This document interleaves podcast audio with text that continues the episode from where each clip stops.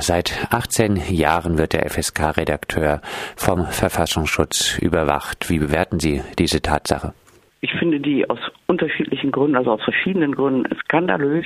Erstens geht es um einen Journalisten. Das ist auch nicht der erste Fall von linken Journalisten, die vom Verfassungsschutz äh, beobachtet werden. Wobei man ja sagen muss, der Verfassungsschutz muss gerade in Bezug auf Journalisten und journalistische Tätigkeit extrem vorsichtig sein, weil seine Beobachtung ja in die Pressefreiheit eingreift. Das ist ja auch beim ähm, G20-Gipfel zum Beispiel deutlich geworden, weil die Landesämter und Bundesamt für Verfassungsschutz die meisten Daten für die meisten Journalisten Journalisten, denen die Akkreditierung entzogen wurde, geliefert haben. Das ist schon skandalös.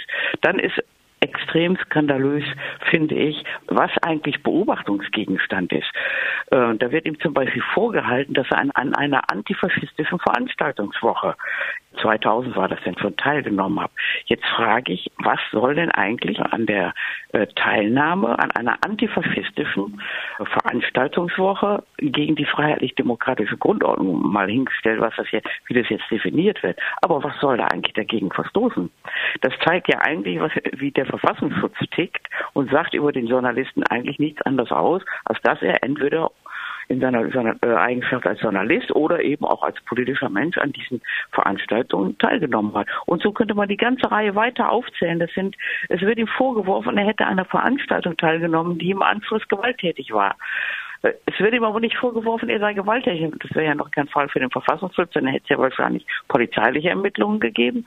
Also das ist durch und durch skandalös und ich frage mich wirklich, äh, womit der, äh, Land, das Landesamt für Verfassungsschutz seine Zeit und seine Ressourcen vertut.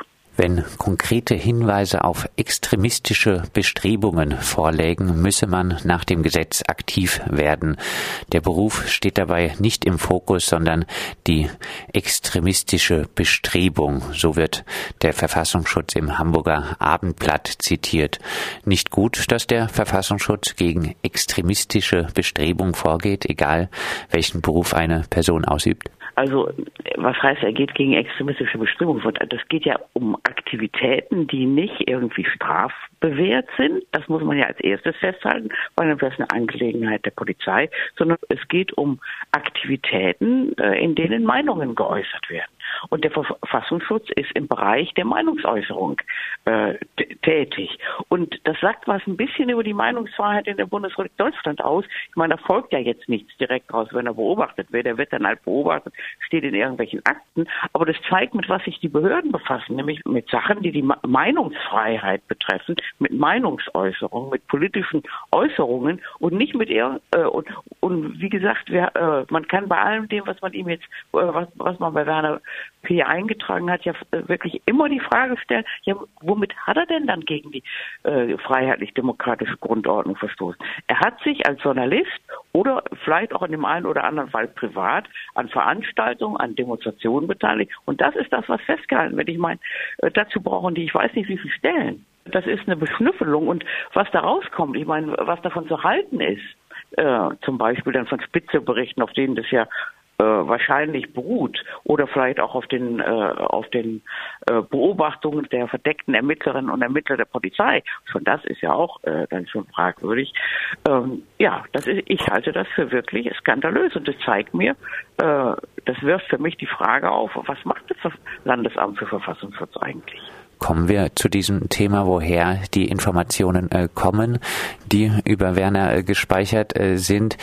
In Ihrer Anfrage in der Hamburger Bürgerschaft fragen Sie danach, welche vom Verfassungsschutz gespeicherten Informationen über den betroffenen FSK-Redakteur von den verdeckten Ermittlerinnen Iris Plate, Maria Böhmischen oder Astrid Oppermann stammen. Welche Rolle könnten diese bei der Überwachung des FSK-Redakteurs gespielt haben?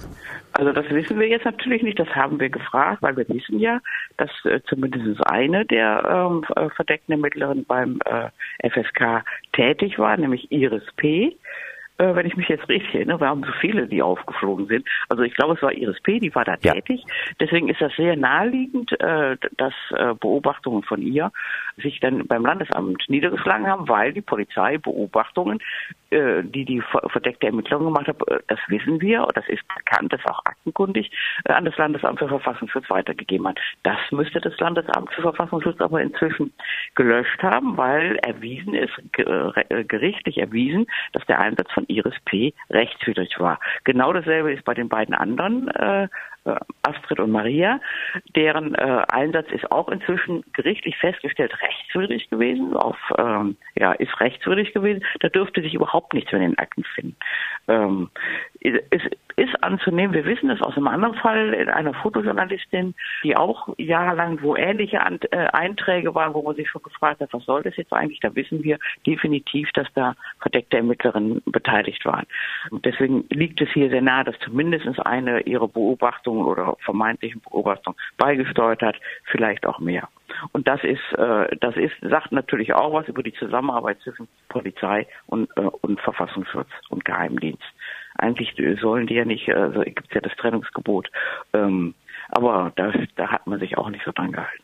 Das Landesamt für Verfassungsschutz verweigert weitere Auskünfte als äh, die 16 Einträge, die jetzt äh, publik wurden, dadurch die Auskunftserteilung, Nachrichtenzugänge des LFV Hamburg gefährdet sein können, äh, die Ausforschung der Arbeitsweise des Landesamtes für Verfassungsschutz Hamburg zu befürchten ist. Ähm, gibt es also weitere Spitzel in der linken Hamburger Szene? Ja, es gibt natürlich jede Menge, also jede Menge weiß ich nicht, aber es ist ja anzunehmen, dass äh, so arbeitet das Landesamt für Verfassungsschutz, dass sie äh, Leute auch sozusagen kaufen. Das weiß man ja aus dem NSU-Komplex zum Beispiel, jetzt die ganze rechte Szene durchsetzt war von verdeckten Ermittlern, natürlich jetzt über die, äh, also von äh, Verfassungsschutzspitze, natürlich jetzt über die linke Szene so nicht behaupten, aber wir wissen, äh, verschiedentlich sind ja auch Leute aufgeflogen oder haben sich zum Beispiel mal an uns gewandt. Deswegen wissen wir, wir, dass das Landesamt immer bemüht ist, äh, äh, Spitzel einzukaufen. Und äh, da ist selbstverständlich davon auszugehen, dass die ihren Teil beigetragen haben.